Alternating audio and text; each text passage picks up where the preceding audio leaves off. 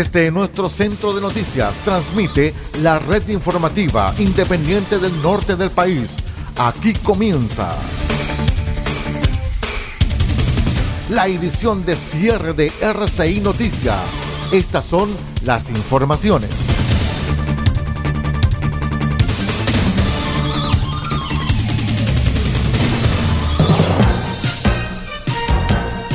¿Cómo están estimados amigos? Buenas noches, bienvenidos a la edición de cierre de RCI Noticias, el noticiero de todos. Soy Aldo Pardo y estas son las noticias.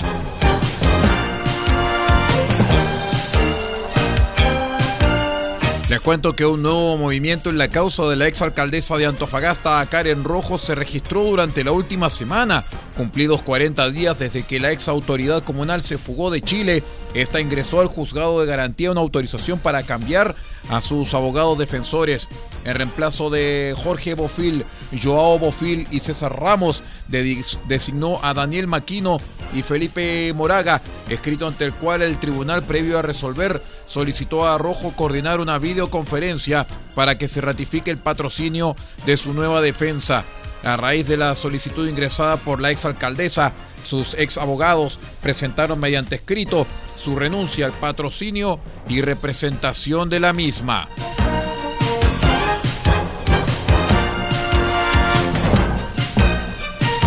Les contamos que Celestino Córdoba, condenado a 18 años por el crimen del matrimonio Luxinger-Macay, recibirá beneficios penitenciarios de salida dominical y trimestral por parte de Gendarmería.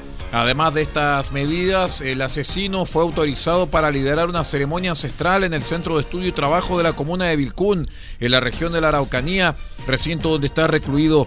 Este acto se realizará entre jueves y domingo y se espera la participación de cerca de 200 personas.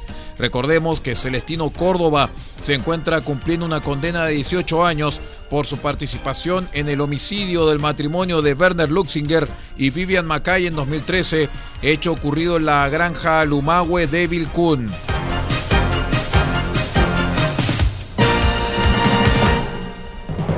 En otras informaciones, se confirmó el cierre total de la planta del Biobío de la Empresa Nacional de Petróleos, ENAP, por la movilización de la Federación Nacional de Trabajadores Subcontratados, la cual se tomó las instalaciones. En específico, están bloqueados todos los accesos a la refinería Biobío ubicada en Hualpén y también el terminal marítimo ubicado en la bahía de San Vicente, que sirve para carga y descarga de hidrocarburos. Los trabajadores subcontratados piden una serie de beneficios que a su juicio han sido congelados o eliminados por la administración saliente y que quedaron plasmados en un contrato firmado en el año 2021. ENAP advirtió que esta paralización puede implicar tener problemas de abastecimiento en la zona sur de Chile o aumento en los costos para los usuarios.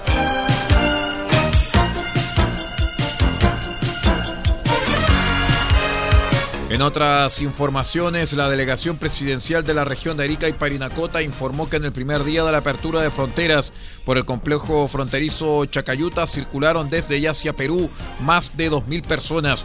Durante el día domingo se reabrieron 22 puntos fronterizos de los 40 que tiene el país después de haber permanecido cerrado durante un año, cuando en abril de 2021 se decidió tomar esta medida en medio de la segunda ola de contagios de coronavirus, aunque a finales de año hubo apertura parcial.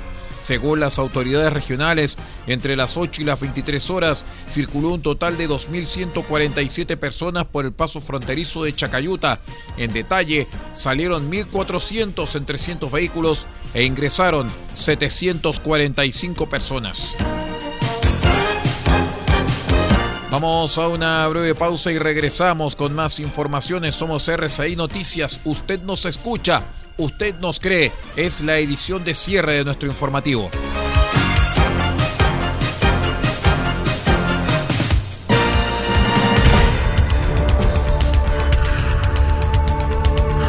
Estamos presentando RCI Noticias. Estamos contando a esta hora las informaciones que son noticia. Siga junto a nosotros. Albayay Abogados, estudio jurídico, asesoría legal integral en las más diversas áreas del derecho. Contamos con un equipo multidisciplinario para resolver cada uno de los desafíos planteados en las diversas materias del quehacer jurídico. Contáctenos al correo electrónico notificaciones arroba.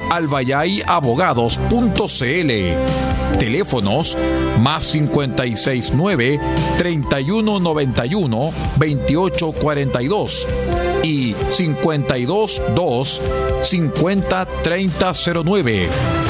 Cuente con nosotros. Albayay Abogados, Estudio Jurídico.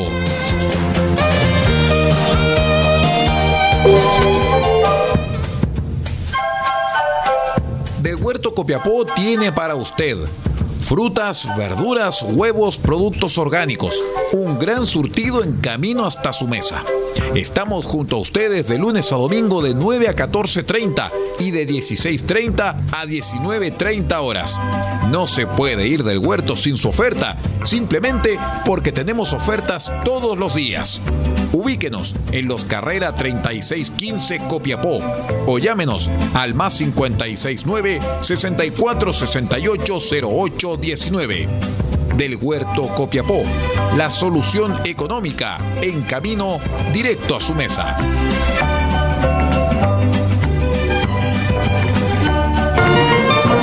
Farmacia Punta Negra los espera en los carreras 5926 con el más amplio surtido en medicamentos para cuidar la salud de todos los copiapinos. Atendemos todos los días de la semana, incluyendo domingos y festivos. Y si no encontramos lo que busca, lo pedimos y en 24 horas lo traemos para usted. Farmacia Punta Negra es atendido por su propio dueño en su única dirección, Los Carreras 5926 y su teléfono es el 52 2 36 9900. Disponemos además del convenio con la Central Nacional de Abastecimiento del Ministerio de Salud, Cenabast, Farmacia Punta Negra, la forma de cuidar la salud para Copiapó y Paipote.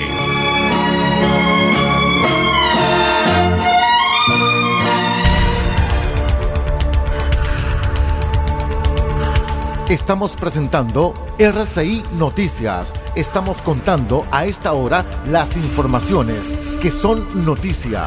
Siga junto a nosotros. Continuamos con las informaciones en RCI Noticias, el noticiero de todos.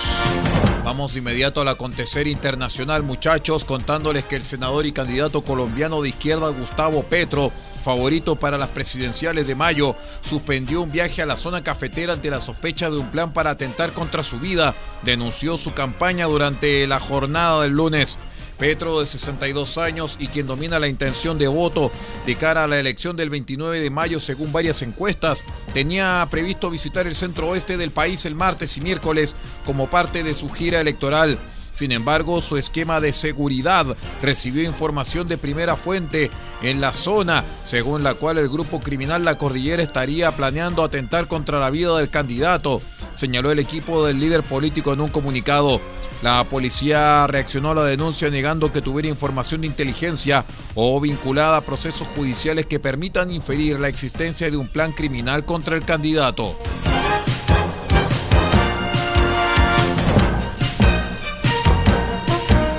En tanto que más de 40 opositores que purgan penas de hasta 13 años en Nicaragua pasan hambre y su salud está en peligro por maltratos y pésimas condiciones carcelarias, dijeron sus familiares. Eh, familiares.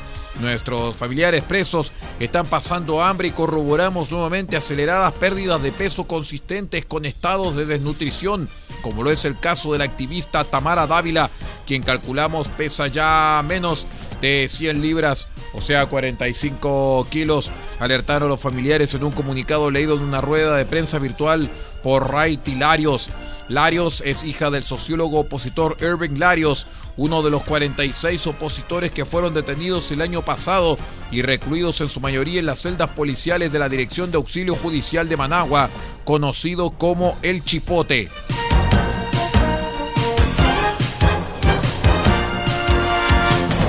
Estados Unidos no invitará a las dictaduras de Cuba, Nicaragua ni Venezuela a la cumbre de las Américas en junio, afirmó el jefe de la diplomacia estadounidense para la región, Brian Nichols.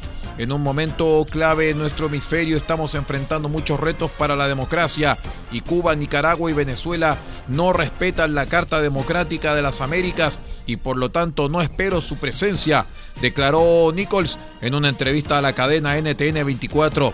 A la pregunta de si Washington invitará a la dictadura cubana que ha asistido a la cumbre de 2015 en Panamá, Nichols contestó no.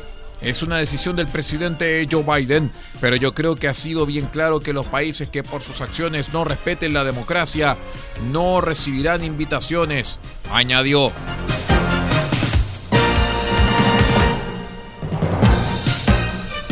Les cuento también que el ministro de Petróleo de Irán, Javad Ouji, cumplió una visita oficial en Venezuela, importante aliado de ese país asiático en América Latina, en busca de rutas para superar los efectos de las sanciones estadounidenses contra ambas naciones, informó el gobierno local.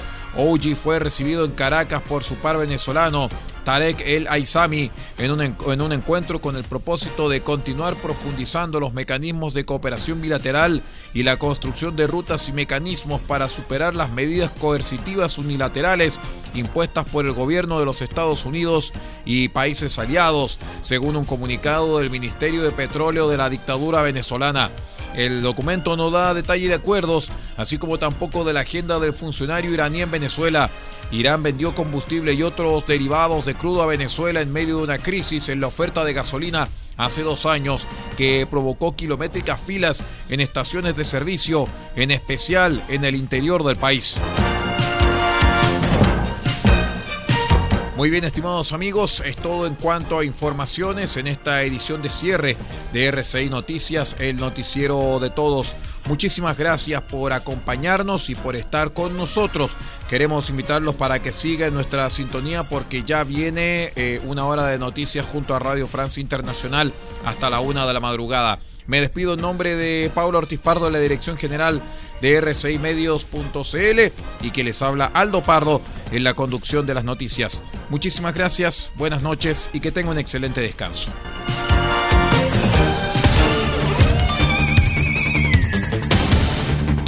Usted ha quedado completamente informado. Hemos presentado RCI Noticias, edición de cierre. Transmitido por la red informativa independiente del norte del país. Muchas gracias por acompañarnos y continúe en nuestra sintonía.